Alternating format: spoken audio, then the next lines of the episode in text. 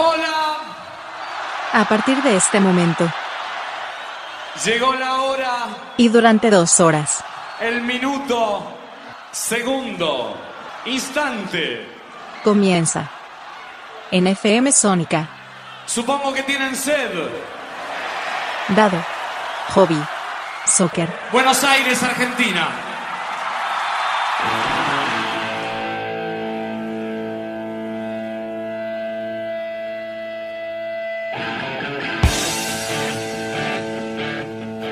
Tengan todos ustedes muy buenas jornadas. Estamos en una nueva emisión de Dado Hobby Soccer.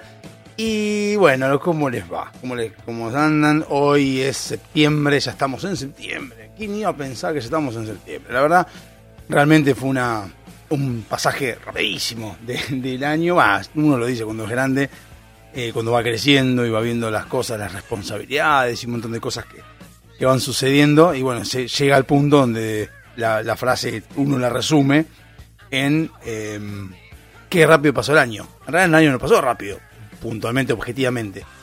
Eh, tengo, yo tengo una, una idea, o sea, una teoría de por qué eh, uno habla de que. ¿no? Uno habla de que el tiempo pasa rápido. Cuando uno va creciendo, eh, lo que le pasa, generalmente, yo tengo esa teoría hace años, yo creo que cuando uno es joven, digamos, no está puntualmente viviendo eh, pensando en lo lindo que va a venir dentro de poco tiempo. ¿Qué quiero decir? Cuando uno está en el secundario o en el primario, el primario mucho no tiene conciencia, pero en el secundario, que tenés más conciencia, ¿cuándo puteás? Cuando tenés que estudiar.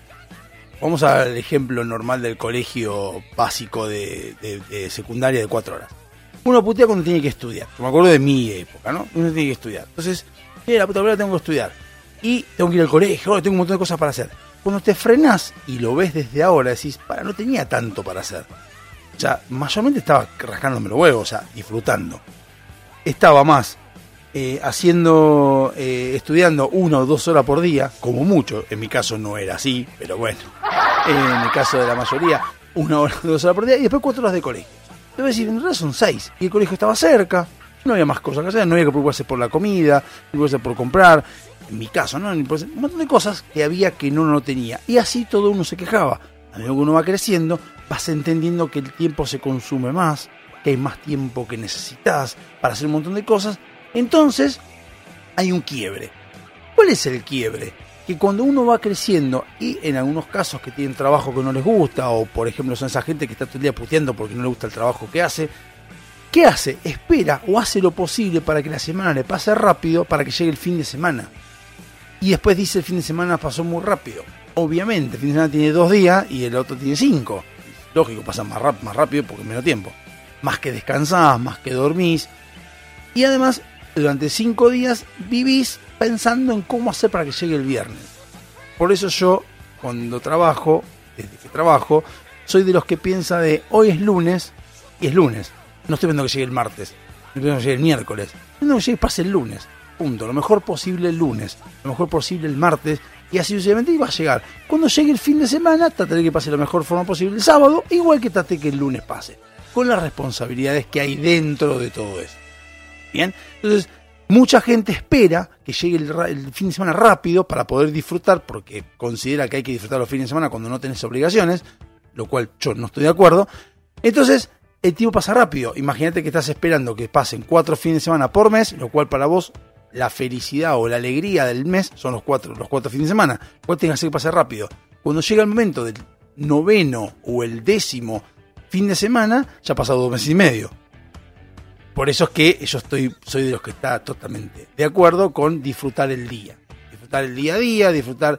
Disfrutar el día a día no significa hacerlo, no, rascarse los huevos, sino disfrutar el día a día es saliste a la calle, el día es lindo, eh, bueno, disfrutar del día, fíjate qué lindo sol, decir, bueno, me voy a comer, me voy a comer un alfajorcito, me voy a comer un sanguchito si puedo, y si no, me voy a un rato, si fumo, fumo, si no fumo, me tomo una cervecita o lo que sea, o, o algo que nos guste, que sea chiquitito, no hace falta que sea plena felicidad de todo el lunes.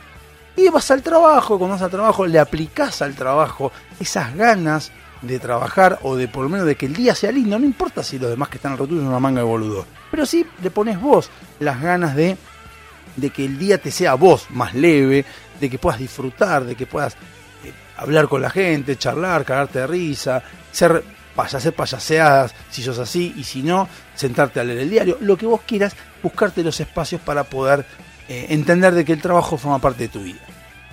También soy de los que está en contra de eso de... Eh, ¿Cómo es? Estoy en contra de esos que dicen no lleves los problemas de tu casa al trabajo y al revés tampoco. Eso estoy totalmente en desacuerdo, como hablaba la semana pasada, en desacuerdo con el tema de no discutir de política, religión o fútbol y mezclar a todo con lo mismo. En este caso sí hay que mezclar, porque el trabajo forma parte de tu vida y tu vida forma parte del trabajo. Es así. No, no, no nos gusta, no importa, no es un tema de que te tiene que gustar, es así. No sé cómo explicarlo, si es ley universal, naturaleza humana, lo que fuere. Es así. Entonces, es lógico y está bien que vos vayas al trabajo con cara triste si tenés algún problema, con enojado si tuviste algún otro problema, y es lógico que vayas a tu casa enojado o triste si te pasó algo en el laburo. Es lógico porque como parte del trabajo, no, no hay que separar el trabajo del laburo. Cuando alguien dice separar el trabajo del laburo, lo que habla es de no invadir, no invadir a uno u a otro, eh, eh, invadirlo, iba a decir una palabra, pero no me acuerdo cuál era, para, para pensé, pero Eh, no hay que invadir eh, sin justificación, injustificadamente. Es decir, estás en, en momento, en tu momento en el, en el laburo, saliste del laburo, vas a tu casa, no invadas el tiempo familiar o el tiempo de esparcimiento o el tiempo de relax con cosas del laburo. Bien, no te pongas a hacer cosas del laburo cuando tenés que estar en tu casa disfrutando y es otro momento. Nadie se pone a bañar cuando está cagando, básicamente. Alguien se baña cuando caga. Habrá alguno por ahí dando vuelta, pero nadie lo hace. Entonces vos no estás cagando y bañándote. Cada cosa tiene su espacio. Entonces vos estás en tu casa, eh, disfruta de tu casa, disfruta de tu salida, disfruta de ir al gimnasio, disfruta de, ir a andar en bicicleta, de, lo que quieras. Y cuando vuelvas a trabajo, le das el espacio que corresponde al trabajo. Y en el caso de al revés, tampoco tenés que eh, injustificadamente meter cosas de entretenimiento de tu casa en el laburo. El laburo vas a laburar, no tenés por qué estar viendo Netflix en tu casa. O sea, en el laburo, no tenés que estar viendo Netflix. ¿Por qué? Porque eso corresponde a otro espacio. Sí podés cagarte risa, sí podés a unas grajeas. Por ejemplo, si querés estar en tu casa y, y no sé, pegarte una, una leída de, del diario o estar en el laburo y leer un diario, bueno, es una grajea, no es tan grave pero sí no te vas a poner una serie o una película porque no, obviamente eso corresponde a otro espacio. Lo mismo al revés o a dormir o lo que fuere. Entonces, entender la administración del tiempo. Si uno entiende ese equilibrio de poder entender, yo creo de que el tiempo te pasa como debe pasar. Septiembre llega en el noveno mes, octubre llega en el décimo mes, noviembre llega en el, en el onceavo mes y así sucesivamente. No estar esperando que llegue algo, que llegue un cumpleaños, que llegue el Día de la Madre, que llegue lo que fuere. No. Pues ahí es donde uno creo que entiende que el tiempo pasa 60 minutos por hora, 3.600 segundos por hora, 24 horas por día y así sucesivamente. A veces hay cosas que a uno no le gustan, que pasan y trata de hacer que pasen lo más rápido posible. Y hay cosas que a veces a uno le gustan y quiere que tarden más. Las dos van a tardar exactamente lo mismo porque el tiempo que fijamos los seres humanos es rígido, es inamovible, es así. Entonces no hay forma de modificarlo. Entonces uno tiene que estar pendiente de dónde está y lo que esté haciendo, tratar de aprovecharlo lo mejor posible, de la mejor forma en el entorno que está. Repito, si estás en el laburo, cuando uno dice vivir la vida, o vivir, hay que disfrutar de la vida, disfrutar del lunes, del martes, lo que fuere, no está queriendo decir aprovechemos y vayámonos de joda y rasquémonos los huevos, porque estás faltando a tu responsabilidad de trabajar. Y al revés lo mismo pasa, cuando uno se pone a trabajar cuando le corresponde estar en la casa, está faltándole el respeto, faltándole la, obligación de, esparcir y disfrutar. En ambos casos es lo mismo. Por eso es que yo empecé todo esto diciendo eh, septiembre, estamos en septiembre, que loco, que loco, pico de viejo, pero porque creo que ese es el tema hay otras cosas, también hay mucha gente que te dice, por ejemplo, llegó septiembre porque se empieza a ver, por ejemplo, que uh, ya llega enero y empiezan los problemas. Esa es otra cosa que no hay que andar pensando. Es decir, por ejemplo, eh, mucho peor estar esperando el aguinaldo. Estamos en septiembre y ya esperas el aguinaldo, faltan cuatro meses todavía para el aguinaldo. Fíjate hacer algo antes, no sé, vender ballenitas en el subte, si quieres hacer algo para justificar ese aguinaldo o para complementar ese aguinaldo. Pero bueno, pero fuera de eso, empezar a pensar, no, porque yo ya tengo que estar pensando, en, por ejemplo, el viaje egresado de mi hijo que se va en un año. Y decís, ¿por qué te preocupas ahora? O sea, ¿por qué te preocupas? Ocupate ahora, si quieres. No te preocupes ahora porque tu hijo viaja de viaje egresado. Falta todavía empezar a gestionarlo, empezar con tranquilidad a verlo, a planificarlo, que no significa con adelantarse al problema. Eso también está mal, porque eso también eso acelera mucho más el tiempo. Si uno está ansioso por algo, esperando algo que llegue, por ejemplo, tengo el cumpleaños de, de mi hijastra, de Larita, el 11 de noviembre y uno está esperando que llegue ese momento y hace las cosas para que el tiempo pase rápido, para que llegue ese 11 de noviembre, van a pasar dos cosas fundamentales. Todo el tiempo que vos tardes en hacer que esto llegue, va a pasar muy rápido. Y van a ser, como son muchos días, va a pasar muy rápido. Y después te vas a dar cuenta que el cumpleaños fue un pedo en una canasta. Pasó rapidísimo. ¿Por qué? Porque es obvio, fueron seis horas contra dos, tres meses que estás esperando. Lo que tenés que hacer es planificar, entender, decir, bueno, ya va a llegar, qué bueno, y diciendo ya vamos llegando, y esperar. Y disfrutar del día ese, del día hoy, de septiembre que sea, esperar, disfrutarlo y decir, bueno, de a poquito el cumpleaños falta. Hay que hacer algo para el cumpleaños para que el cumpleaños salga bien, listo, hagamos esto, hagamos lo otro, vamos planificando, pero siempre viendo a futuro que está por llegar algo allá y no esperar que llegue rápido, porque ahí es donde uno lo, espera. Y al revés también, si vos vas a tener un problema en enero, vas a tener un problema, vos sabés que en enero vas a tener un problema de lo que fuere, estar esperando o estar tratando de que el tiempo no pase para que enero no llegue, va a ser al revés. Porque justamente el tiempo pasa rápido cuando uno hace algo para olvidarse del tiempo. Cuando uno está disfrutando no está pensando en el tiempo, porque está disfrutando, entonces quiere que sea eterno, entonces no está pendiente del tiempo. Y cuando uno está esperando que algo no suceda, no estás pendiente del tiempo, no estás esperando que el tiempo avance más lento. Y como no avanza más lento, te pones nervioso, lo cual es peor. En realidad, lo que tendrías que hacer es, dejar, el tiempo ya va a llegar el momento, veamos qué tenemos que hacer para ocuparnos hoy, para lo que va a pasar dentro de cuatro meses. No estar pendiente a ver de qué llegue rápido llegue lento. Eso también está, está feo. Por eso, yo soy de las personas que toda mi vida he pensado, desde el secundario, de que uno tiene que ser feliz, no tiene que falsear, no tiene que hacer una, doble vara de cómo es, una doble personalidad, o sea, ser siempre en el laburo, ser igual, en el trabajo, ser igual, en, el, la facultad, en, el secundario, ser siempre igual, siempre misma persona. Al que le guste bien, al que no le guste, mala suerte, salvando las formas, y cuidar las formas, como dice Descartes, en realidad nunca maduramos si no aprendemos a comportarnos en público y eso es lo importante, aprender a comportarse en público simplemente para poder tener una vida mucho más social, mucho más opada digamos, ¿no? Pero en realidad no estar pendiente de que esto pase o no pase.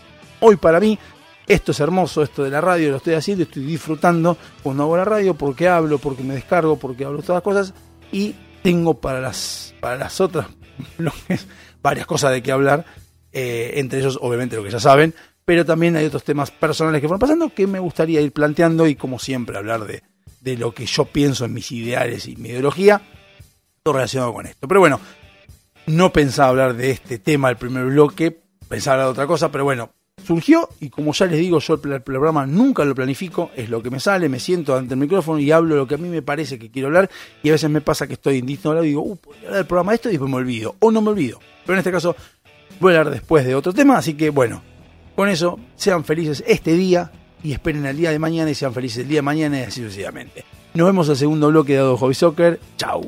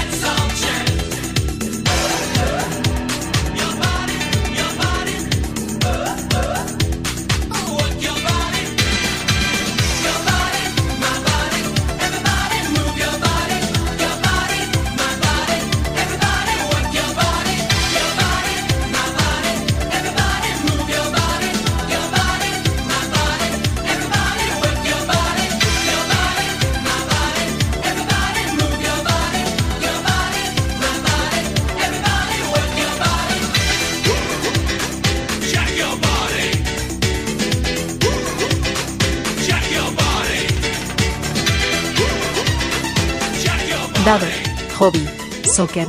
Versión. FM Sónica. SILT Informática. Instalación y mantenimiento de circuitos de cámaras de seguridad. Service a domicilio de computación en la zona de Vicente López y alrededores. Presupuestos gratis. SIT Informática, donde podés dejar la seguridad y confiabilidad de tu información en nuestras manos. WhatsApp 11 24 55 3559. SIT Informática.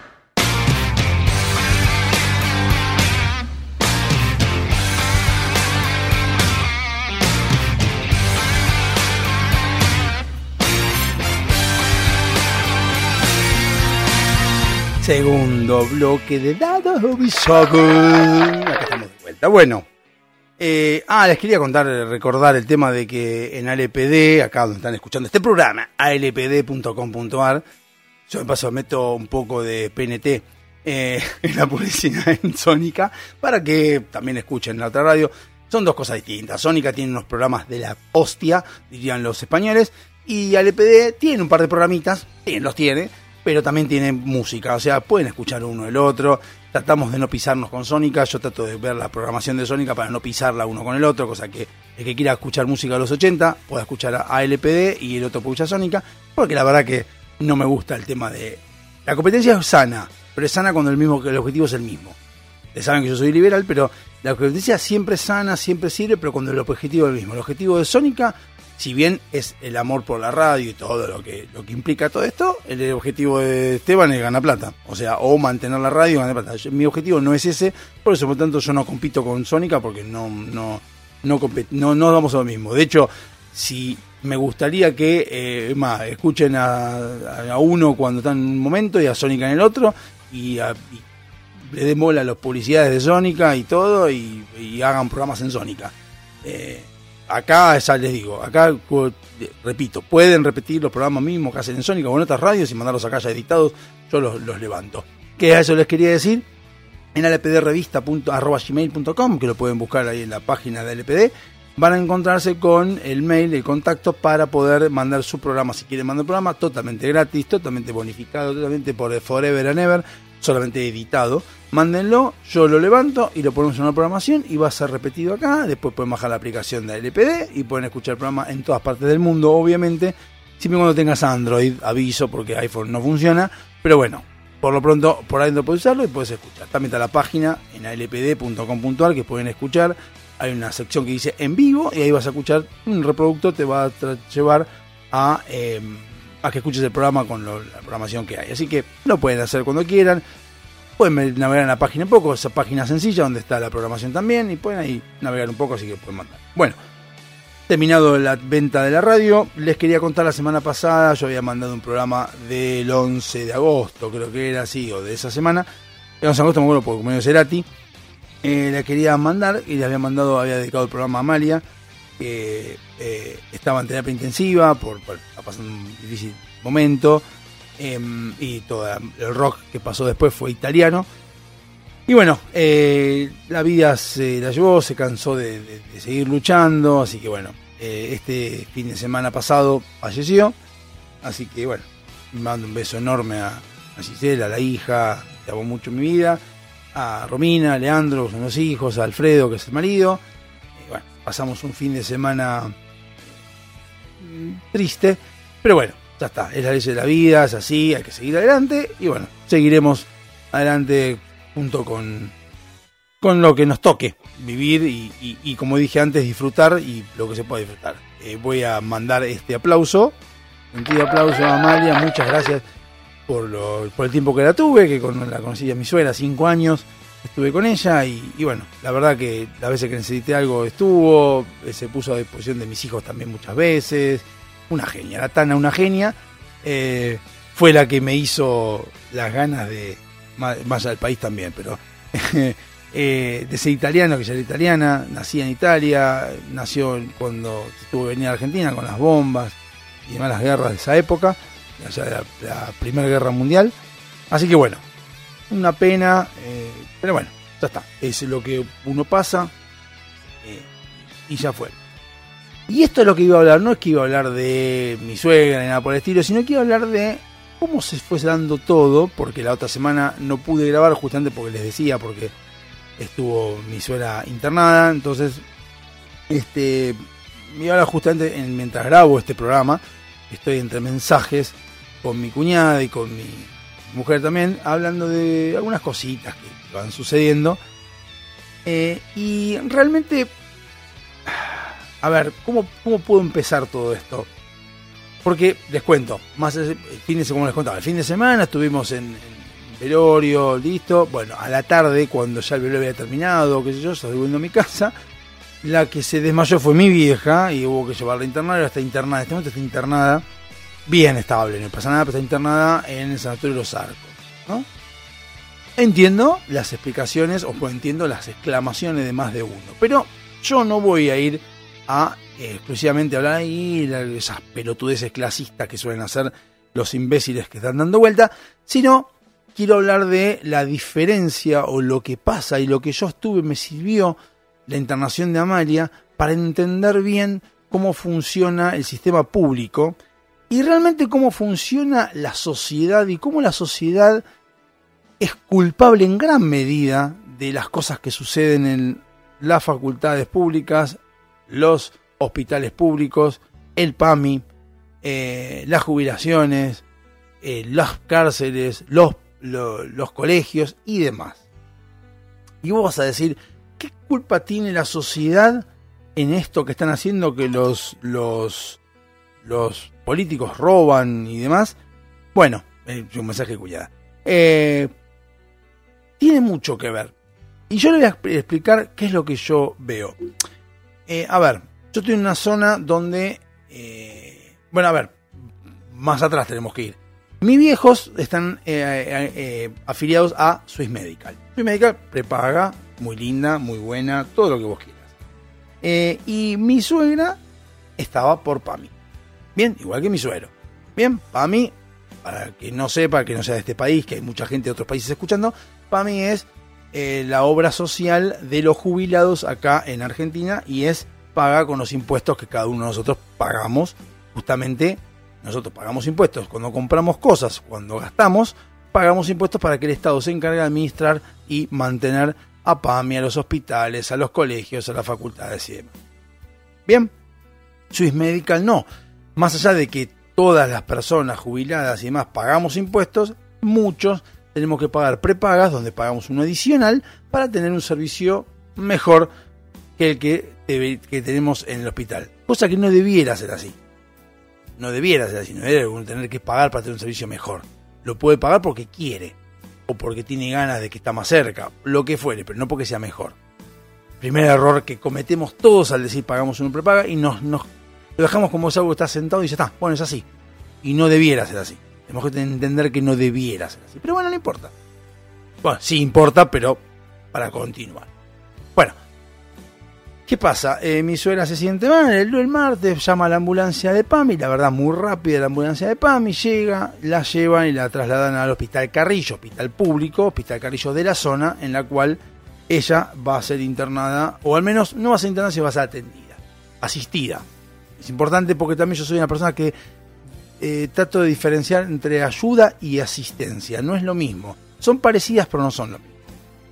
Asisten a mi suegra, la meten en la guardia y está durante 5 o 6 días, la tienen que intubar porque se empieza a complicar y de ahí la tienen que pasar a terapia intensiva, no había camas, pasan un par de días en terapia, en perdón, en guardia y la pasan a terapia intensiva. Eh, bueno, la, la mantienen eh, en lo, que pueden, se va complicando, bueno, un paro eh, cardiorrespiratorio el viernes, sábado y fallece. Ok, bien, esa es la primera parte. ¿Qué es lo que tengo que decir con esto? Primero, y yo voy sacando las conclusiones de cada uno de los que hablan. No porque eh, los médicos decían, la guardia no debería estado en guardia, debería estado en terapia intensiva. Ahora, eh, terapia intensiva no había camas. ¿Eh? 108 camas. Había más o menos en terapia intensiva cuando yo la veo. No porque en la guardia pues, por ahí se tuvo un virus intrahospitalario. Cuando yo voy a verla a la guardia, había dos personas en la guardia, en, en una habitación, y estaba con un respirador. Bien, había dos personas. Y un respirador. Bien. Ok. Y con un respirador de los que son tipo manuales, y que son de los mecánicos. Entonces lo primero que te pensás es, ¿por qué tienen eso? Bien. Pasan a terapia intensiva. La terapia intensiva, eh, o sea, igualmente el hospital bien, la atención era como se podía dentro de todo bien, los médicos bien, pero pasaba eso que no podían pasar terapia intensiva. La pasan terapia intensiva, la sala de terapia intensiva se notaba que era nueva, tenía una cámara, tenía equipamiento nuevo, cama nueva, todo, todo muy lindo estaba, la verdad estaba muy bien puesto, con los, buenos problemas que tienen los hospitales de, infraestructura, pero mm, bien. Bueno, los médicos estaban disponibles, todos los médicos, lo que es el desempeño profesional de los médicos, excelente en todo momento, que bueno, atendían gente, atendían gente de todos estratos sociales, que unos que exigen que hay que atenderlo bien porque le metieron un tiro a un amigo y quieren que lo atiendan, y otros que tienen problemas. Eso pasa en todos los hospitales o clínicas. Bueno, la atendieron bien en terapia y veo ahí, empiezo a escuchar que eh, hay siete camas. Lo que me pregunto es, ¿siete camas de terapia intensiva? Nada más. Para un hospital que es de toda la zona de 3 de febrero y demás, que son muchas, 3 de febrero es un partido, muchas, siete camas nada más. Por eso no le pasaron a guardia. Entonces digo, ¿por qué pasa esto? Porque evidente, ah, ¿por qué pasa esto? Porque no pueden hacer más, más habitaciones, más salas. Los médicos que están adentro, ¿querrían hacer más salas? Seguramente sí. ¿Y por qué no la hacen? Porque no está la inversión. ¿Y quién tiene que hacer la inversión? El Estado. Bien, miro, veo las camas nuevas, digo, mira qué loco, las camas nuevas, todo, qué sé yo, me encuentro con que es el toda esa gestión, la busco en Google, a ver quién ha hecho la gestión, me entero que en 2017, no, 18, 19, habían remodelado toda la sala de terapia intensiva, el gobierno anterior de la provincia de Buenos Aires, que es el, contrario signo político, ponele, de los que están ahora. Yo digo, bueno, el, político, los políticos, el administrador anterior hizo todo esto y el que está ahora no se encargó de ampliarlo. Me van a acusar la pandemia y todas las pelotudes esas, pero no importa, no de ampliar y tampoco la anterior. Entonces em, uno empieza a pensar y decir, para, pero compraron toda la, eh, los, la, gestión anterior dentro de lo que pudo y generó una nueva sala de salas, habitaciones de terapia intensiva, las remodeló. ¿Y por qué no pudo hacer más? Porque no le llevaba más presupuesto a pesar de que eh, la plata era del mismo signo político, tanto el que estaba en provincia como el que estaba en nación. Ahora son lo contrario. Entonces digo, ¿dónde empieza? Vamos más atrás. ¿Por qué no había más habitaciones antes? Porque el que estaba antes no le importaba. Y empezás a entender de que cuando vos pones a administrar la plata que vos pagás de los impuestos, pensando en vos, o pensando porque a vos no te está yendo bien, o porque vos no analizás realmente por qué te va mal, estás cagando en el resto. Vos estás votando a alguien, poniendo a alguien en el poder que administra como el orto, se roba la plata y lo estás poniendo nada más que para eso. Y vos no tenés que andar pensando en cosas fastuosas. No, porque lo que pasa que Macri, el FMI, no, pensá pelotudo pura y exclusivamente en estas cosas. En por qué el SAME lo quiso poner, por ejemplo, el SAME es un servicio de ambulancias médicas eh, públicas que lo trató de poner en varios distritos el gobernador anterior, y en distritos que porque eran del partido distinto no quisieron ponerlo porque no querían que el que estaba en ese momento en el poder, el oficialismo en ese poder, se llevara las, los laureles de haber hecho las cosas bien. Nada más que por eso. Entonces, vos ponés en administrar plata a gente que hace las cosas mal o se las roba. ¿Bien? Pero bueno, voy a extenderme más, voy a tratar de acomodar las ideas un poco mejor y tratar de explicar a dónde es el que voy después de haber pasado este bloque, que ya pasó, bueno, para otras cosas, y explicar más o menos de dónde voy a partir, porque tiene que ver también con el hecho de mi vieja internada ahora en Santo de los Arcos. Tiene que ver una cosa y la otra, ¿sí? Pero vamos a, a frenar acá, para no mezclar más cosas, poner un temita y seguimos en el próximo bloque. Hasta luego.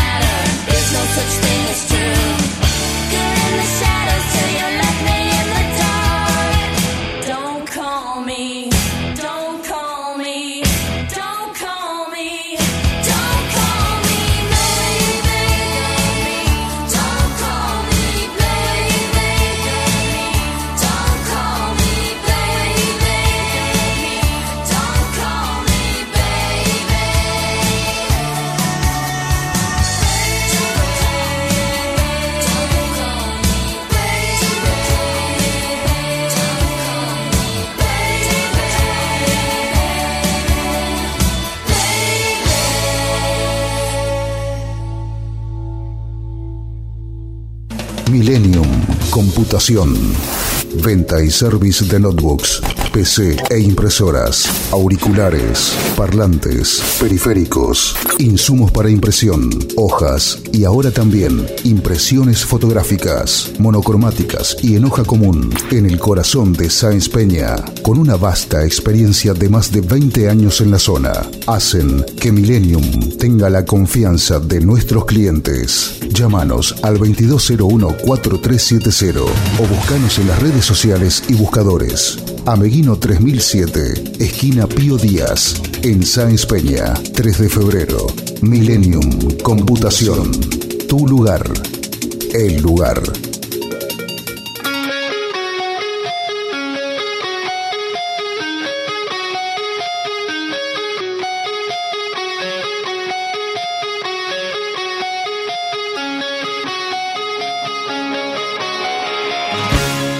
Cerebro quedado Hobby Soccer y acá estamos nuevos.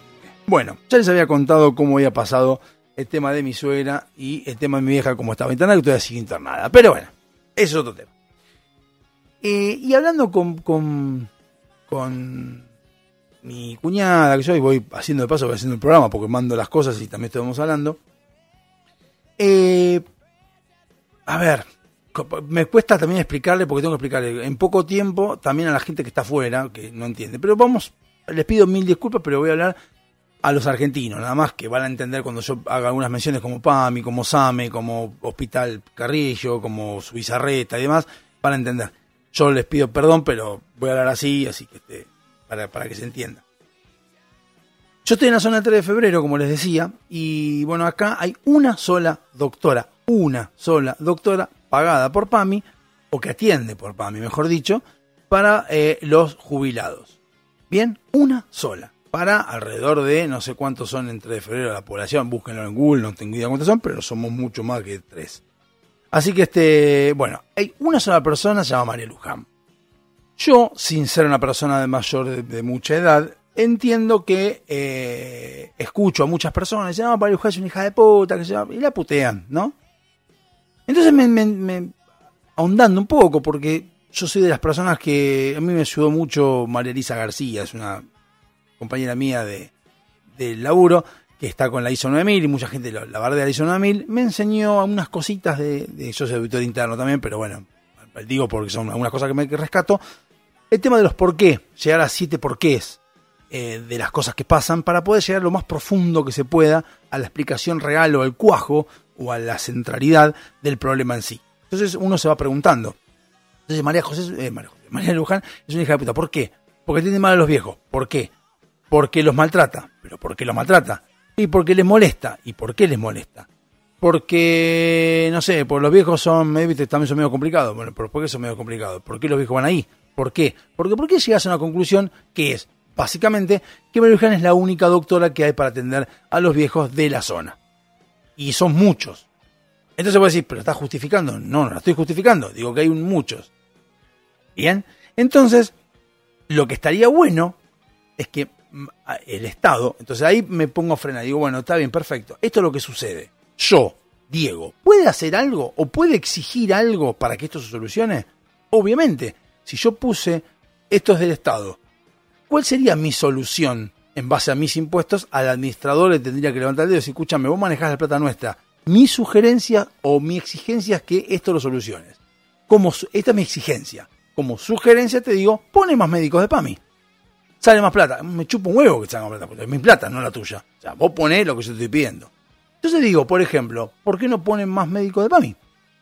Entonces, si esta María Luján, después que sea una hija de puta, que sea molesta, que sea eh, tra- maltrata a los viejos, es un tema de ella. Obviamente, si vos pones más médicos, más, más viejos van a ir a otros médicos y no a esa. Es sencillo. Cuando vos, como entidad gubernamental o entidad pública veas de que esta doctora no está funcionando y le estás pagando o estás cubriendo y no está sirviendo, decís, ¿sabes qué? A vos te desafecto de lo que estás y pongo otros. Sencillo. Ahora, ¿por qué no lo hace el Estado? ¿Por qué el Estado no paga? Porque sale plata. Págalo. Y no alcanza.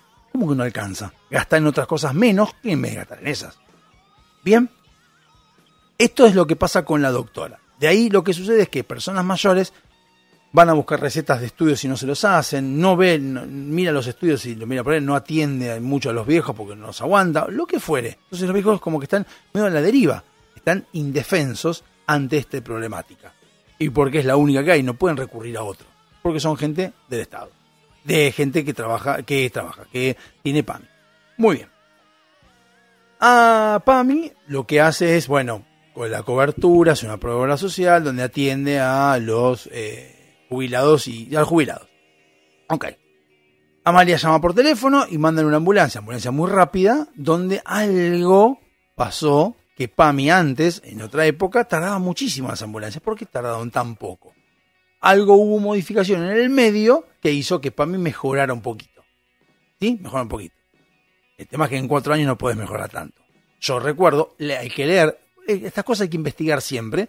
Uno investiga y se encuentra con que el, gobierno anterior había invertido tiempo, ganas, esfuerzo y plata en mejorar muchas cosas, pero es mucho para mejorar.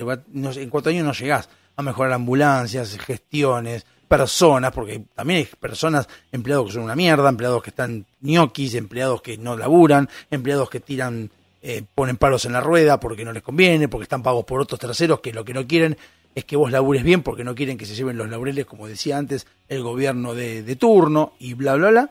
Entonces, pero algo se mejoró. La ambulancia llegó, se la llevan al carrillo. Llega al carrillo, la interna, como ya dije, le pongan guardia, tiene un respirador. Punto número uno. Y, vos ves el carrillo que está más o menos bien puesto, muy desgastado, carteles hechos a mano. Decís, pero no, ¿por qué no lo imprimen el cartelito? Porque no tienen impresora. Ok, perfecto. ¿Y quién, quién tendría que comprar la impresora? El Estado. ¿Y quién administra el Estado? X. X. ¿Quién lo puso a X? Yo. X. Pon una impresora. No, pero no me chupo lo que digo. Pon una impresora porque tiene el cartel como corresponde, por ejemplo. Comunicación como corresponde, por ejemplo. Es hospital público, hay mucha gente, hay que comunicar, hay que informar. Bueno, ¿cuál- hay formas de comunicar, la tecnología se encarga de traernos un montón de formas de comunicación. Sí, podría ser por WhatsApp, perfecto, pero pasa que habría que poner una persona para contestar el WhatsApp. Bueno, ponela. No, bueno, pero sale plata. Me importa un carajo. O sea, ponela porque sirve para que toda la gente que se atiende en el hospital tenga comunicación más rápida. Y a veces sirve a vos también, porque tenés una persona que contesta, manda los informes o lo que fuere, si en cuanto la ley lo permita, lo que fuere, pero puede hacer que alguien esté recibiendo eso y tener información, que es lo que uno quiere cuando manda a alguien querido o al hospital, o tiene que ir al hospital. Muy bien. Ok, esto, esto es gestión vas a, vas a ver la, la guardia de la habitación de guardia donde estaba mi suegra en este caso con otra persona y con un respirador mecánico. Entonces digo, perdón, ¿por qué está compartiendo con alguien? Igual porque es la cama que tenemos dos camas en una habitación. ¿Y por qué no hay una, una habitación por cama? Como está mi vieja en los arcos. Está sola, está en la guardia y está en una habitación sola. ¿Por qué no hay dos habitaciones? Porque tenemos una. ¿Y por qué no tenés dos? Porque no tenemos dos, te va a decir el hospital. Hola, ¿qué tal? Vení. ¿Vos sos el administrador de Mi Plata? De los impuestos, sí. Hacé más habitaciones de guardia. Y pero de plata, me importa un carajo. Bajate el sueldo, me chupa un huevo. Tu plata me importa un huevo. Tu sueldo me importa un huevo. Tu auto, me importa un carajo todo lo que tenés vos. Pagá porque hay gente que va al hospital público y necesita tener una habitación más.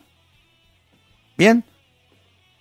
¿Por qué hay un respirador mecánico en un respirador como corresponde? ¿Por qué puede haber este virus interpretarario? Que eso lo hay en todos lados, pero bueno, puede haberlos. ¿Por qué hay atención como corresponde? ¿Por qué hay un médico que se encarga de atender el teléfono, las, los partes y también eh, a las personas en guardia? Y porque pasa que se, estamos cortos de personal y pone más personal.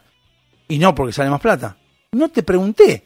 A ver, yo pago impuestos. Yo no te pregunté cuánto se te dije que lo pongas. No alcanza. Vamos a esperar no alcanza. Bueno, no lo pone. Bueno, entonces eso afecta directamente a la persona que está internada.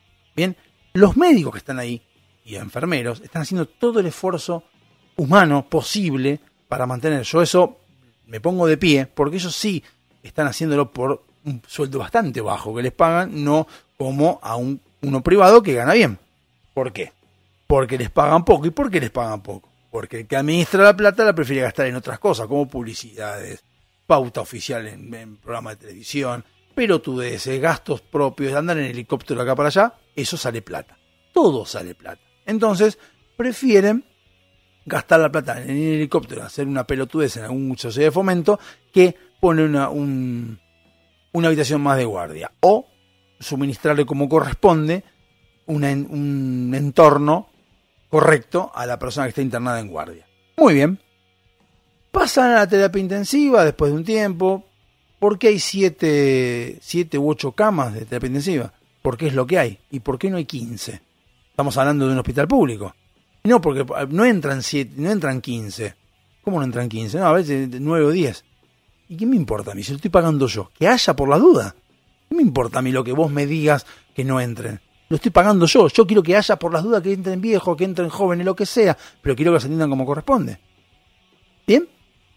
Que de hecho, paréntesis, porque eh, mi vieja, mi vieja cuando estaba acá, Swiss Medical no contestaba y le asignan el carrillo. Cuando van al carrillo le dicen que no tienen camas. Entonces, ¿por qué? Porque pasan estas cosas. La persona está, mi vieja, a pesar de tener prepaga, que es la pelotudez que te meten los socialistas en el medio, ¿qué, porque tienes plata, ¿qué? porque tienes plata prepaga. No, pedazo estúpido. Porque si yo tengo prepaga, que yo tengo a Galeno, yo me atiendo por Galeno porque a mí se me canta el ojete. Bien, pero yo los impuestos para que vos, pelotudo, te atiendas, lo estoy pagando. También estoy pagando los impuestos para que vos te puedas atender en los hospitales públicos. Y cuando yo hablo de que el hospital público tiene que estar bueno, no lo digo por mí, lo digo por vos. Para que vos, que vas al hospital público, lo tengas bien. Yo te pongo impuestos para eso. Y no estoy criticándote a vos, boludo. Estoy criticando al boludo que te roba, al boludo que no hace lo que tiene que hacer. Para que vos puedas ir al público, no yo. Porque yo voy a terminar, mi vieja ahora está en el Santuario de los Arcos, y a mí, si fuera como vos, me tendría que importar tres carajos el que está en el hospital público. Y no es así. No me importa tres carajos. ¿Entendés? Ir a, una prepaga debiera ser una decisión y no ser una obligación. ¿Bien? Bueno. Lo mismo pasa con, los, con las cárceles. Las cárceles no sé cuánto es lo que se le asigna según el presupuesto a cada uno de los presos. Y claramente no es lo que se le llega a los presos, sino que en el medio hay muchas manos porosas, como dice Milei, que se quedan con la plata. Entonces, en el momento que la sociedad argentina va a poner al administrador de su propia plata, tiene que pensar en esas cosas. ¿Entendés? Yo no estoy pretendiendo, la asociación primero no va a ser rápida. Y vos no tenés que estar votando a alguien porque vos no podés eh, pagar la luz. Es un tema tuyo, porque la luz es algo privado. Que, I'm sorry, pero vos pusiste a Menem en su momento y Menem se encargó de vender todo porque querías el uno a uno. Porque querías tener la facilidad de que un dólar es un peso y de esa manera te rascaba los huevos, te ibas a Estados Unidos y volvías y demás. Entonces, Menem agarró y tenía que vender cosas y empezó a vender recursos naturales. Y vendió recursos naturales y vendió a, Edenor y ahí tenés la distribución de la luz a manos de Edenor y Edenor es el que se encarga de decirte yo te cobro, no te cobro, fíjate qué vas a hacer. Bien, entonces, en todo ese contexto es donde vos tenés que ver cómo funciona cuando vos elegís a un administrador público. Por eso, cuando la gente va a votar y dice, ah, a mí no me importa, son todo chorro, no me importa, vos tenés que pensar que cuando vos votás, estás votando a una persona que va a administrar la plata de todos nosotros. Ahí es cuando vos tenés que pensar en forma de social. Y decir, yo voy a votar a alguien que quiero, yo lo que quiero es votar a X persona que yo puedo, prefiero pagar un poco más lo que yo tenga, pero que lo que primero que le voy a exigir es que a la gente que bajo recursos, que no puede, tenga hospital, seguridad, educación como corresponde. Y quiero llegar al punto donde yo, que puedo pagarlo, pagar galeno sea una decisión mía, personal, y no porque lo tengo que hacer. ¿Me explico? Eso es lo que tenemos que aprender cuando vamos a votar y cuando vamos a defender a alguien. No puedes defender a alguien que no hizo un carajo por estas cosas importantes. No puedes estar pensando, eh, porque nos dio un montón de cosas Cristina. No penses en pesas pelotudes, no te dio una mierda, porque su laburo no es que ganó.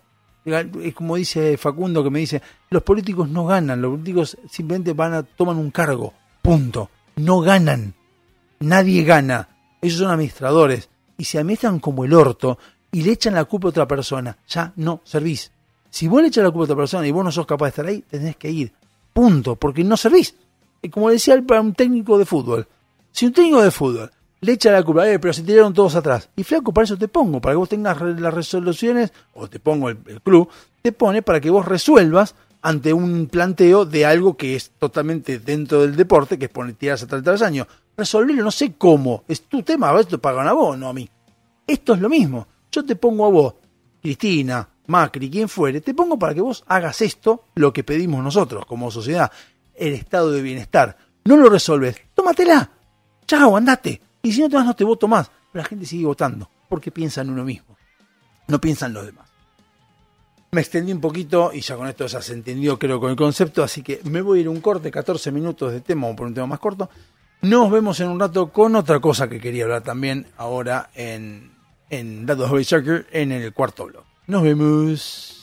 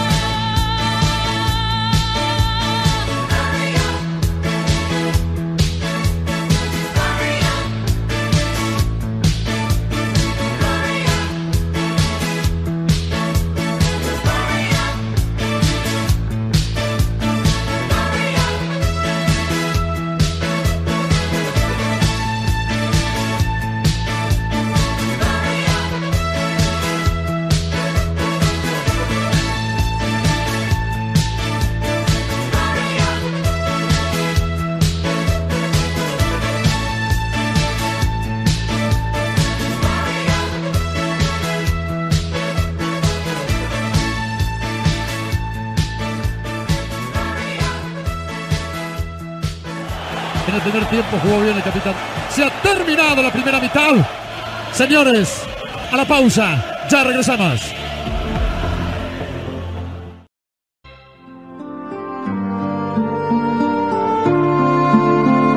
Mientras tanto, aquí, en la gran ciudad, una nueva hora comienza.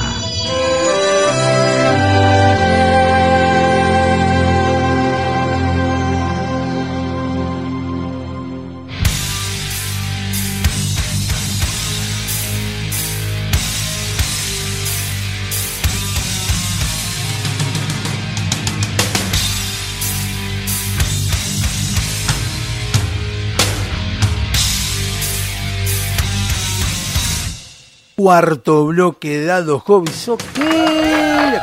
Vuelta nuevamente en el cuarto bloque. Bueno, otro tema que quería charlar. Un tema que quería charlar. Creo, no sé si serán tres bloques. La verdad que no tengo idea si van a ser tres bloques, va a ser un bloque, va a ser dos bloques, no importa. Pero está relacionado con lo anterior. Más o menos, si le encontramos la vuelta, lo vamos a poder relacionar. Eh, y vengo escuchando estas cosas así qué es lo que vengo escuchando con respecto al supuesto atentado hacia la vicepresidente. Eh, y no es el atentado en sí de lo que voy a hablar, ni tampoco de ella, como escuché al Presto, se los recomiendo escuchar al Presto que está bueno, y Danan también.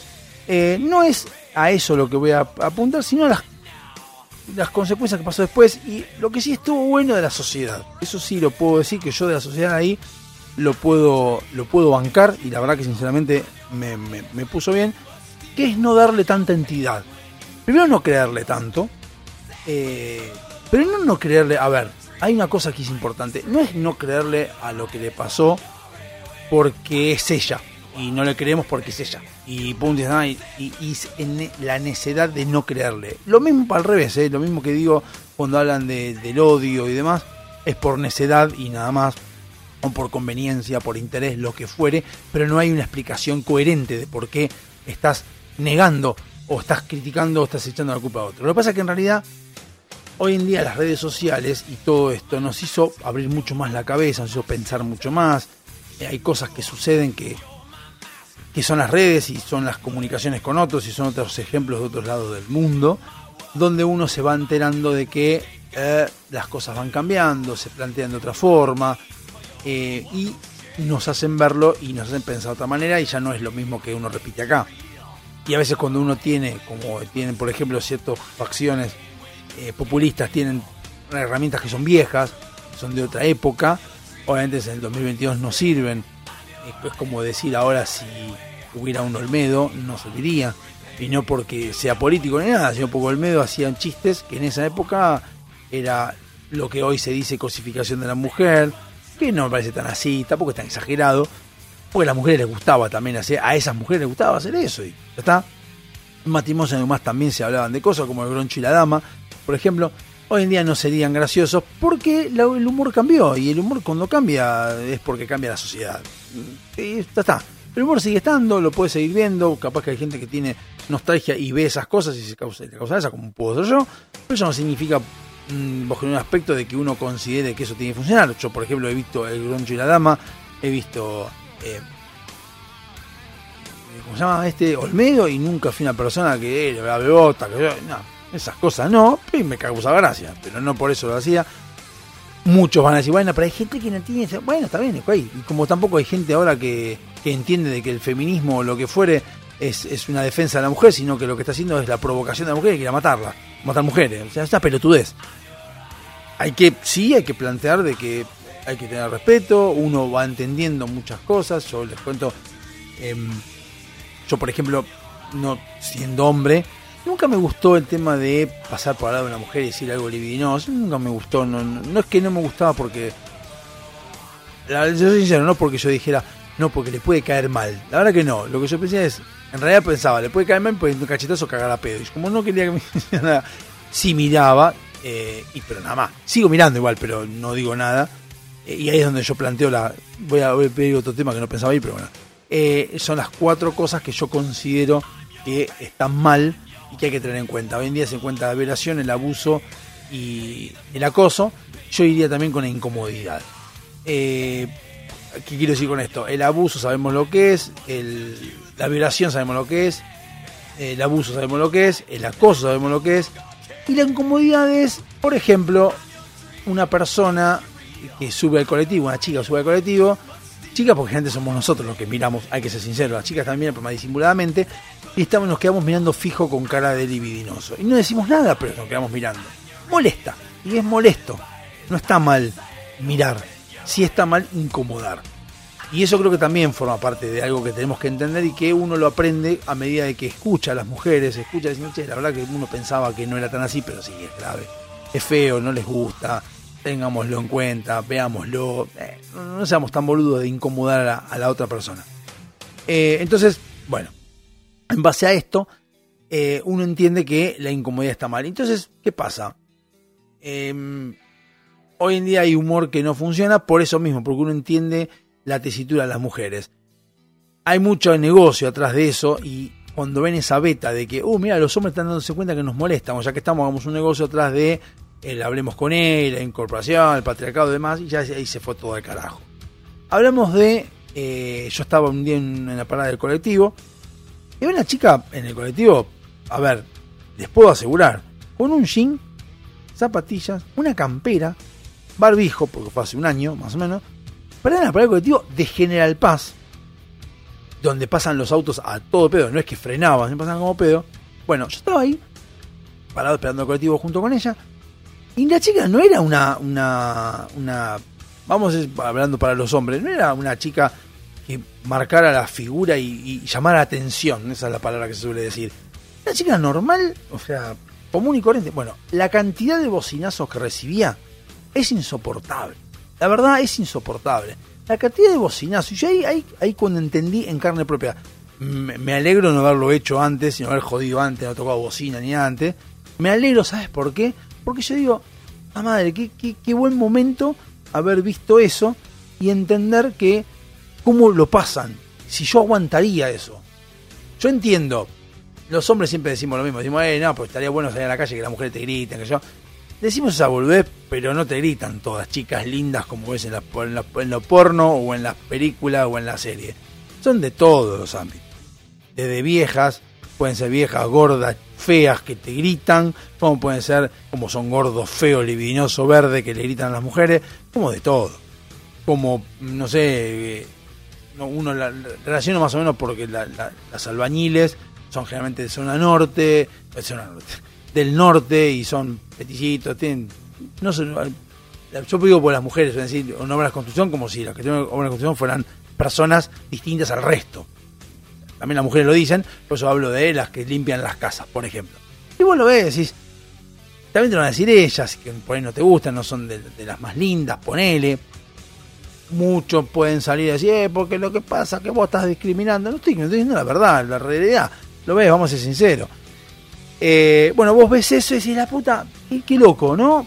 Vamos vamos a ver cómo te gritan y vos decís, ¿te gustaría que todos te griten, toquen bocina todo el tiempo? Porque todo el tiempo tenés ganas de coger hombre, hombre. No, la verdad que no. Todo el tiempo no.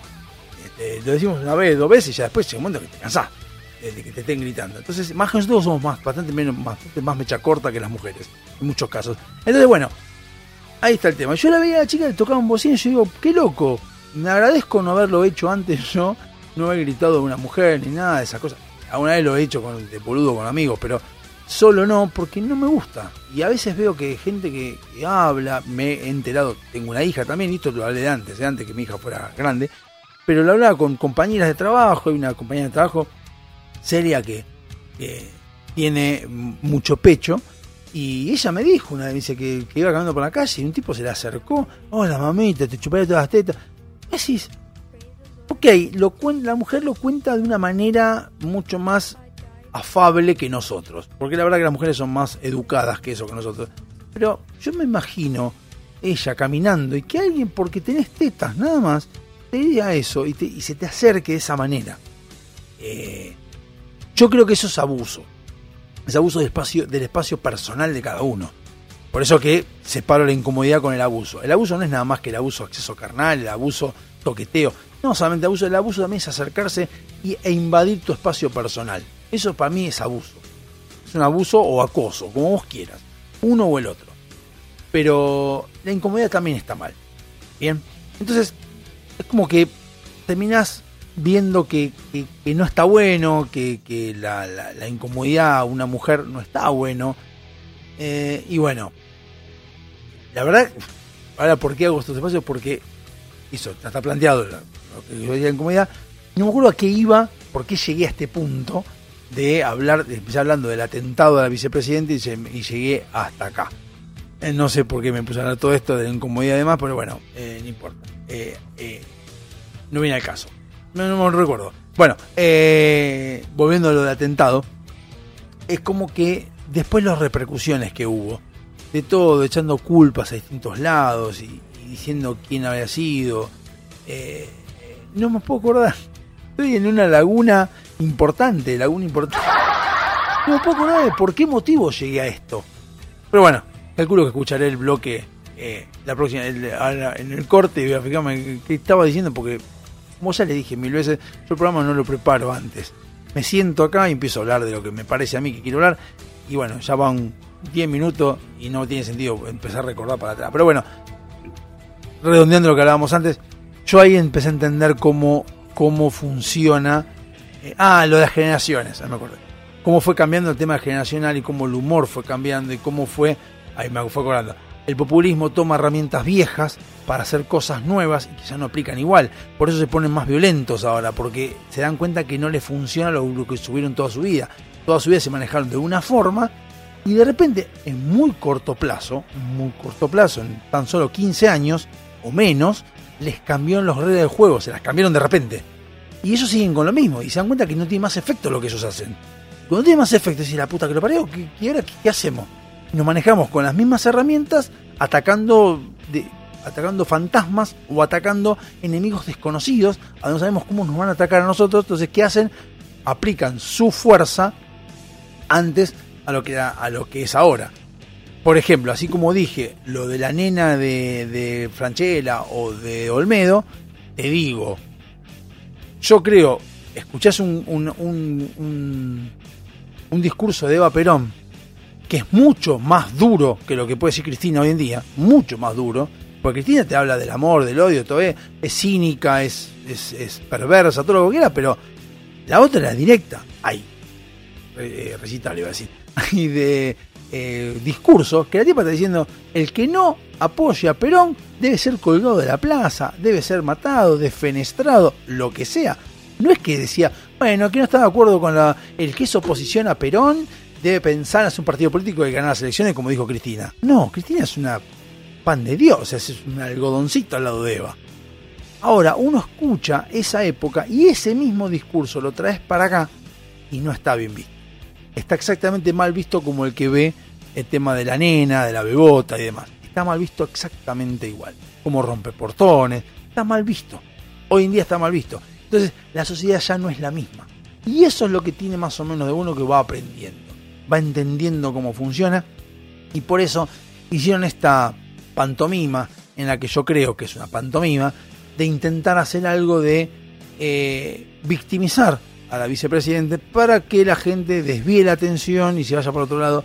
Y no les duró como antes. Antes ellos pensaban que iba a durar meses. Y les duró nada.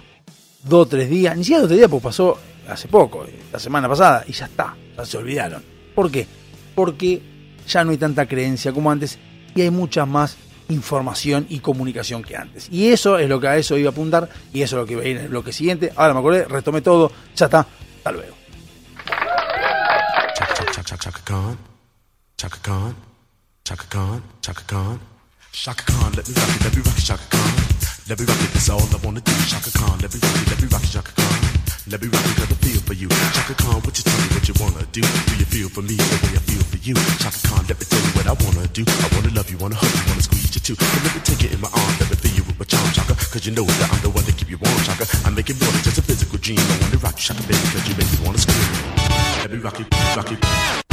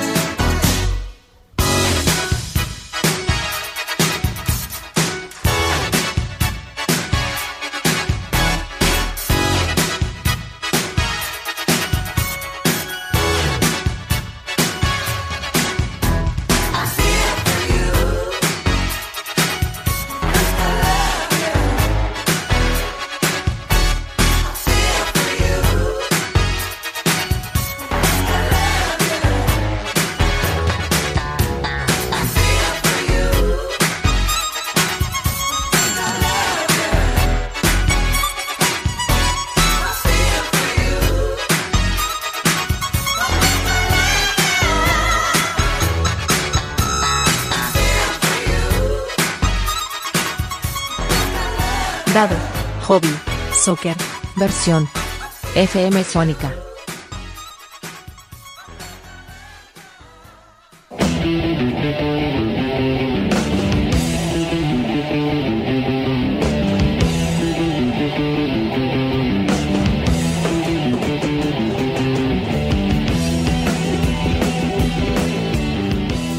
Quinto bloque dado Hobby Soccer. Aplausos, homenaje y besos. Eh, bueno, retomando lo que estábamos hablando en el bloque anterior, eh, mis estimados, eh, a esto es lo que iba uno cuando hablaba de, em, de todo lo que pasó de las herramientas nuevas. Estamos, yo creo, en un momento de colisión, muy colisión, en el mundo, ya no sé si están acá solo, en el mundo entre las viejas políticas o las viejas usanzas de lo que era el. ¿Cómo se llama? Las formas de manejarse de la izquierda o de todos estos con las nuevas formas. Están entendiendo. No solamente le pasa a los viejos que tratan de entender cómo funciona Internet. También está el tema de que la política también está entendiendo, empezando a entender a ver cómo mierda funciona la nueva metodología ahora de comunicación y demás.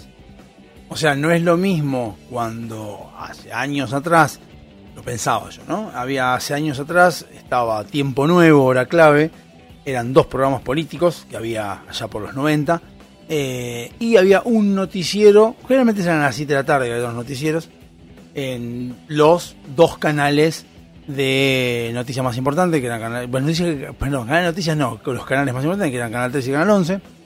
La programación era mucho menor, y estamos hablando de los 80. ¿eh?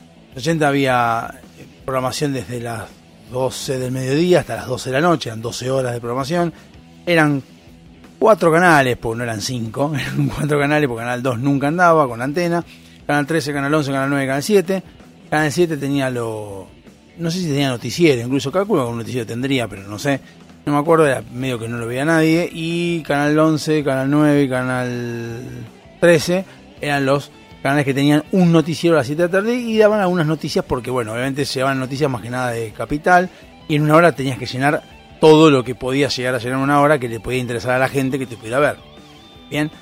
Y las opiniones políticas en realidad salían en tiempo nuevo, hora clave, que eran Neustad y Mariano Grondona. No había más. El tiempo fue para estamos hablando de hace mm, los 80, 89, los 90, pone el principio de los 90, o sea, antes de 90, pero vamos a poner 90 como poner una cosa ficticia, estamos hablando de hace 32 años atrás. 32. De una metodología de información donde todo funcionaba de una manera y estaba todo, el que hacía política y hacía populismo, entendía cómo funcionaba y no era tan difícil, porque tenías esos dos jóvenes de comunicación, tenías radios, las radios conocidas, Radio Davia, Splendid, eh, Radio El Mundo, radio con radio era más, más eh, había más programas, pero obviamente tenían que marcar, cubrir más cosas las radios, como partidos de fútbol, como partidos, no de básquet, pero partidos de fútbol, eh, tele, música, estaba Mochismo Lafiotti, donde agarraba y se encargaba de eh, la música vieja, estaba,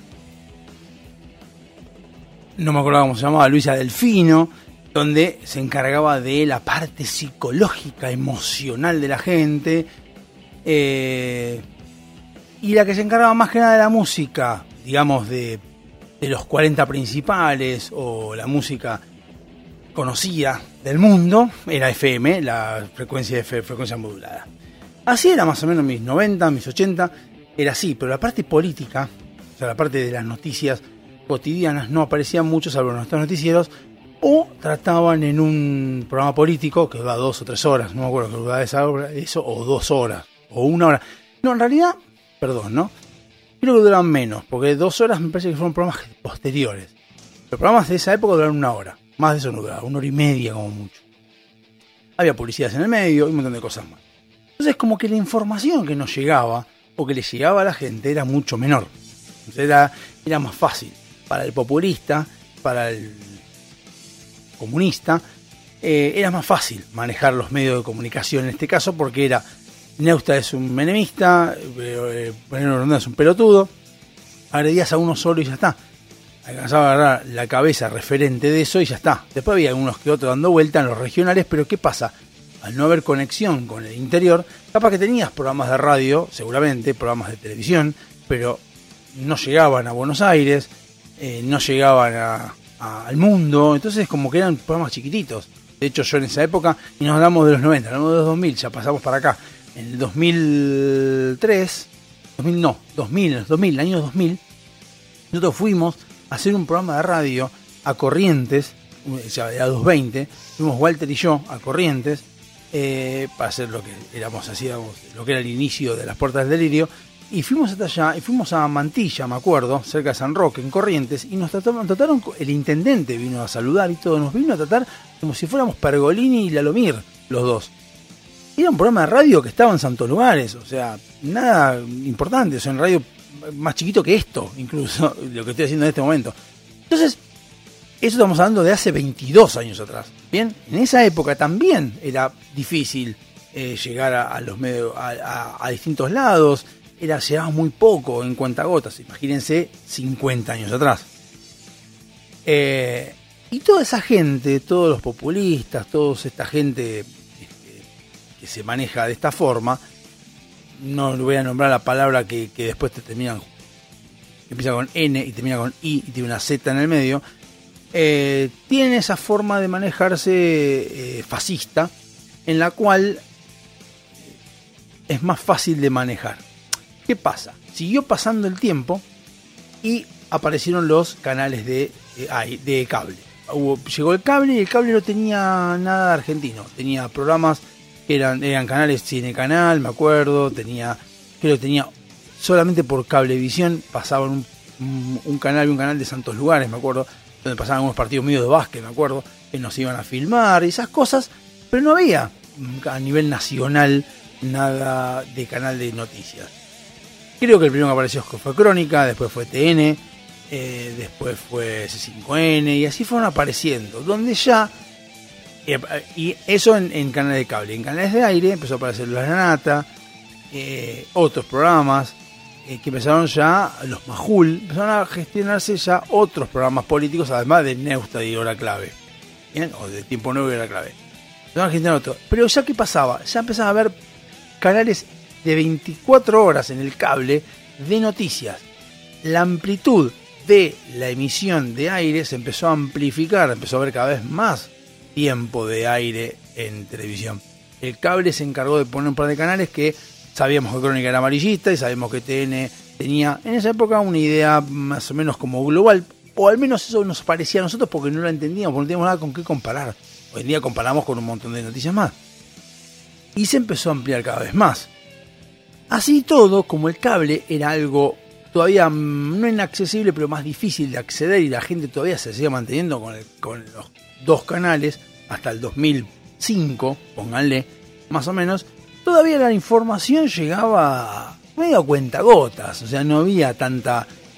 Se ampliaba mucho más, había más noticias, ya TN te enterabas de que había, tenía buen rating, te enterabas de que TN te mandaba algunas cosas interesantes, que Crónica también, pero claro, las cosas pasaban en Argentina, pasan tan a la vorágine, tan rápido, y no llegás a, ni a cazarla. Y con eso empezó a ampliarse más los noticieros en aire, empezó a ver al mediodía, ya no solamente había la noche, sino había al mediodía. Después empezó a ver a la mañana, noticieros, a la mañana temprano, me acuerdo cuando yo ya iba al colegio, no sé si cuando el colegio más tarde, ella estaba, no, era más tarde, porque yo esto fue cuando mis hijos, mucho más tarde, estaba en lo que sigue estando arriba argentinos, había noticieros a la mañana, estaba el estaba desayuno de Víctor Hugo en Canal 7, ese me acuerdo que lo veía ya por el 2002, el 2003, estaba mm, eh, programas graciosos como el de Ginsburg, pero había noticieros, ya empezaba a haber cada vez más incursión en las noticias. No hablo de política, de noticias. Estaban los canales de noticias, los cuales no tienen todos los accesos, y había más noticieros, había más programas políticos, había más cosas. Bueno, siguió avanzando cada vez más hasta, y estamos hablando de 2005-2006, hasta que estalló todo por los aires. Y antes de llegar a eso, obviamente los populistas seguían intentando, usando las mismas herramientas que tenía hasta ese momento, eh, de imposición, de la violencia, de lo que fuere, populistas y totalitarios, que son populistas no solamente, totalitarios también son así, eh, intentar imponer su pensamiento por los medios de comunicación, que empezaba a ver cada vez más. Y ya qué pasó, 2008 pasó lo de TN con el campo, que se puso del lado del campo, digamos, en contra de cómo se va a poner en contra de Néstor, y lo que hicieron a partir de ese momento, Néstor, Kirchner y compañía, todo el gobierno populista, lo que hizo fue demonizar a Clarín, como si Clarín fuera el único medio de comunicación que existiera y que fuera opositor, ya sea porque lo quisieron comprar y no quiso, ya sea porque se puso en contra, no importa, pero empezaron a, darle lo que hacían antes con los medios y empezar ya a darle mucho más fuerte a los a- a poner a, a intentar poner a la sociedad en contra de un medio de comunicación eh, y ya por eso vino el merchandising de Clarín, por eso vino el tema de las medias de Clarín, por eso vino el 7D. Todo era contra Clarín, porque Clarín era el que manejaba un grupo de medios y obviamente había que atacar al más grande de todo, como hacían antes, pero antes era más fácil. Atacabas a Neusta, a Mariano Grondona y ya fue. Era nada más, eran personas, ahora era un grupo, ya más complicado.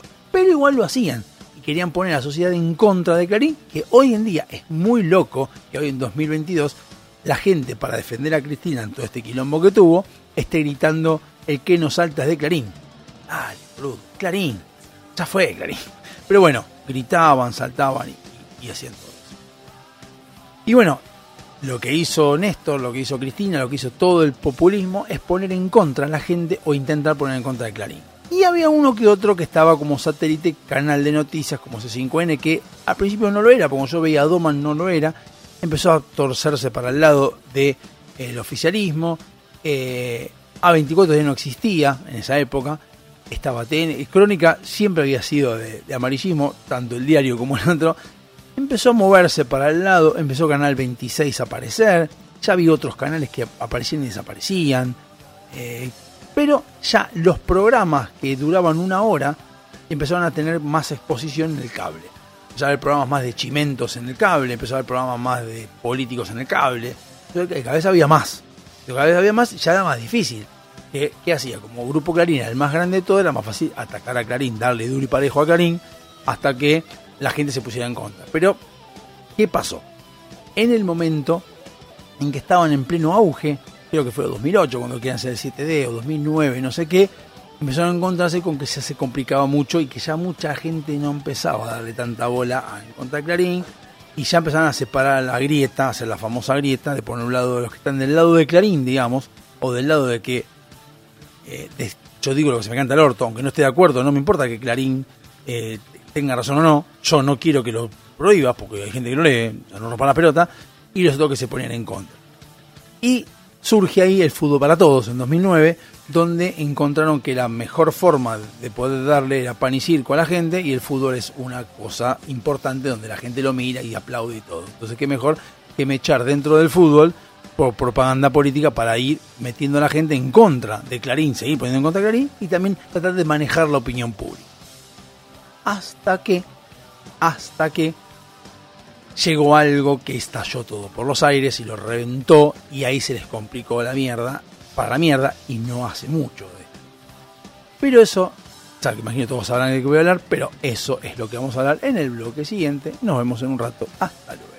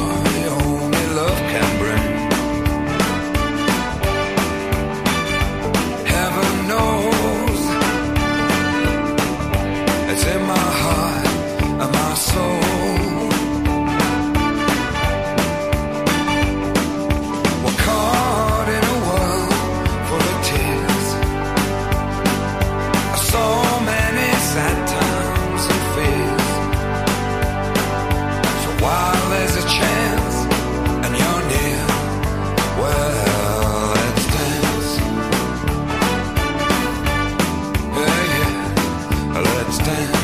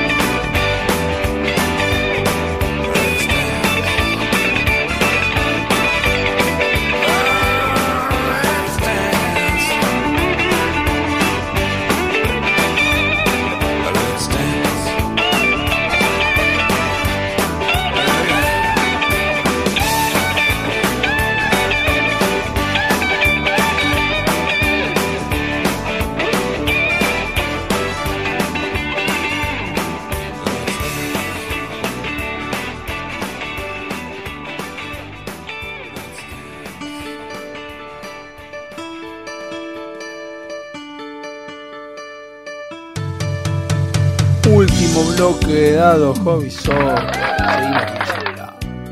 Bueno, programa obviamente dedicado a Amalia, como dije al principio, porque, bueno, porque era mi suegra, porque la quería y porque había un montón de cosas que me hizo ver también para poder plantear eh, y aprender de más, cosas.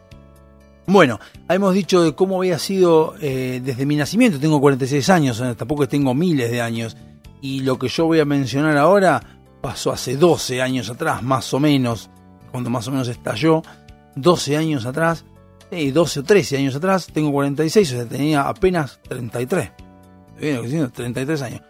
No, perdón, sí, 33 años. O sea, nada. Y lo que conté antes de los cuatro canales, los dos canales y todo eso, tenía 15. O sea, han pasado 15 años en ese cambio. ¿Qué es lo que pasó en 2010? Vamos a poner 2010 como referencia. Estalló Internet. E Internet, mi Dios, entre paréntesis, eh, es básicamente algo que hizo abrir la cabeza de muchas personas.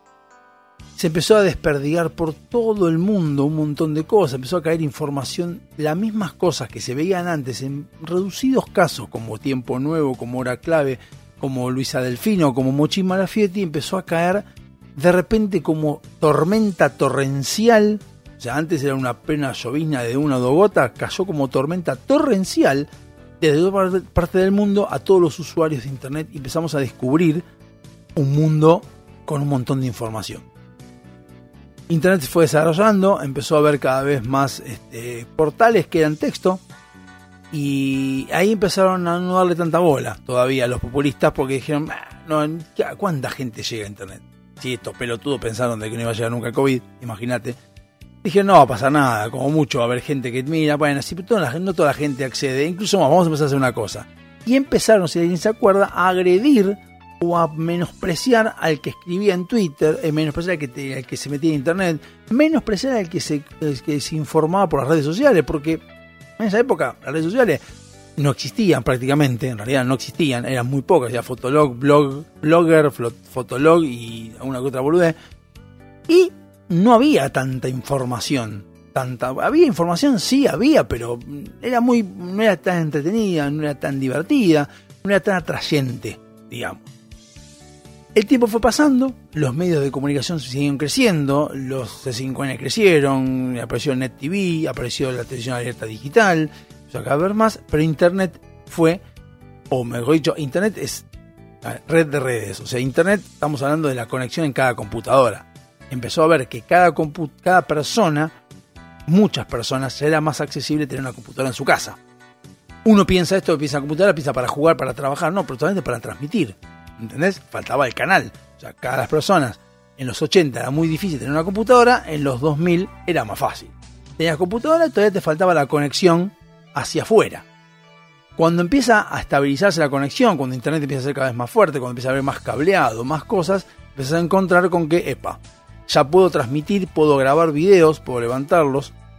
Había llegado el 2005, conocimos YouTube, eh, empezó YouTube en 2005, dijimos, mierda, ¿y esto qué es? Es poner videos, se ponían videos de boludeces primero, pero empezó a ver videos que de gente que ya hablaba y levantaba cosas, informaba, ponía cosas que habían pasado, tanto bloopers, chistes, uno siempre empieza con el humor, es cuando empieza a, todo abrirse y empieza a conocer el humor, y dice, ay, qué lindo, y empiezas a, a, ver videos que ya no son tanto de humor, son de queja, empiezas a, conocer reclamos en distintas partes del país. Ahora, tenías la computadora, tenías casi el canal, tenías casi la plataforma armada, pero te faltaba todavía poder grabar afuera, porque los celulares no eran gran cosa, porque no tenías un dispositivo, había que ir una cámara afuera, las computadoras no tenían la forma de poner un cassette de video VHS, ponerlo y poder leerlo, se podía, pero era solo el que sabía mucho, no era tan fácil.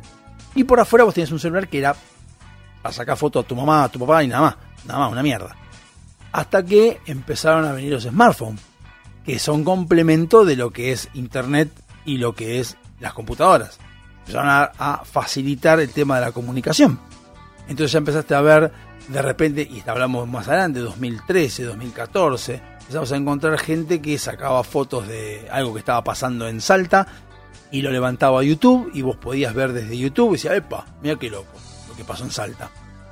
Llegó, había llegado 2008 Facebook, donde vos agarrabas y tenías a una persona que estaba en México, como mi hermano, y levantaba Facebook, estaba fotos de Facebook, y mi hermano veía lo que estaba pasando y podía verlo casi instantáneamente porque yo podía poner una foto, o sea, bajarla de internet, la foto, y levantarla a Facebook, y mi hermano desde Facebook veía lo que estaba pasando, o una foto que yo había sacado y había puesto mi cablecito de la cámara digital y lo había puesto a la computadora y bajaba la foto y se la mostraba a mi hermano, como muchas personas más. Hasta que los smartphones se empezaron a perfeccionar y las cámaras empezaron a ser cada vez mejores.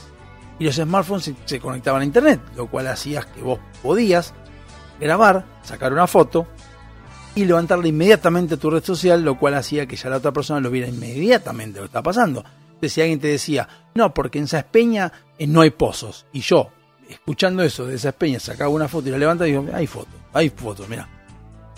Se descreía inmediatamente. Lo cual hacía que los populistas empezaran a perder eso que tenían antes. Decían, la puta madre, me están, me están borbadeando todos lados, eh, la lluvia torrencial les cayó a ellos, porque ahora ya no puedo dominar ese tipo de cosas. ¿Cómo hago?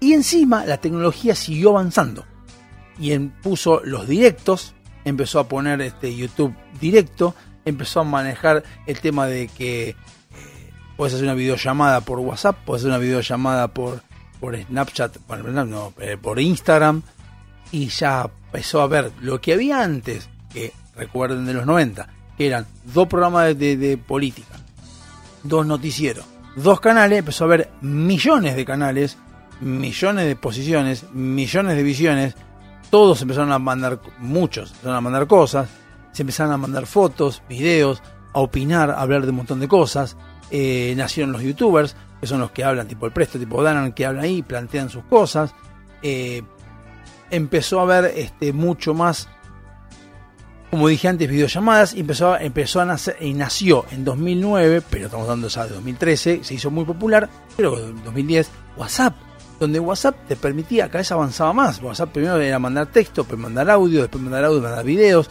videos después de video mandar este, fotos, bueno, fotos, después videos. Después, dice, epa, cada vez es más. Y después, encima, como si esto fuera poco, integraron a WhatsApp con la computadora. Entonces vos desde una computadora puedes usar WhatsApp vos te decís una boludez. No, no es una boludez, porque yo desde la computadora me llega un mail, me llega algo, estoy leyendo el diario, puedo cortar, pegar, lo pego en una cosa y lo estoy viendo en el momento, estoy compartiendo con un montón de gente. Gente que recibe lo que yo estoy informando, lo lee, lo analiza y después sí ve qué hace con esa información.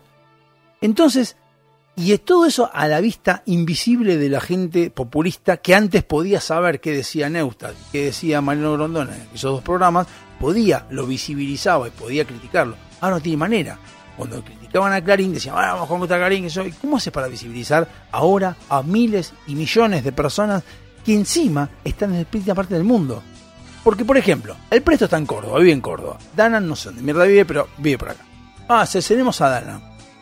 Lo mismo quiso hacer Metallica y Napster, no, contra Napster. Hicieron un juicio, a Napster lo arruinaron, no pudo ser MP3 porque salió una ley donde decía, no, las redes sociales tienen que estar cuidadas, que no, listo, pum, eh, no, MP3 no se puede bajar MP3 de Estados Unidos, qué sé yo.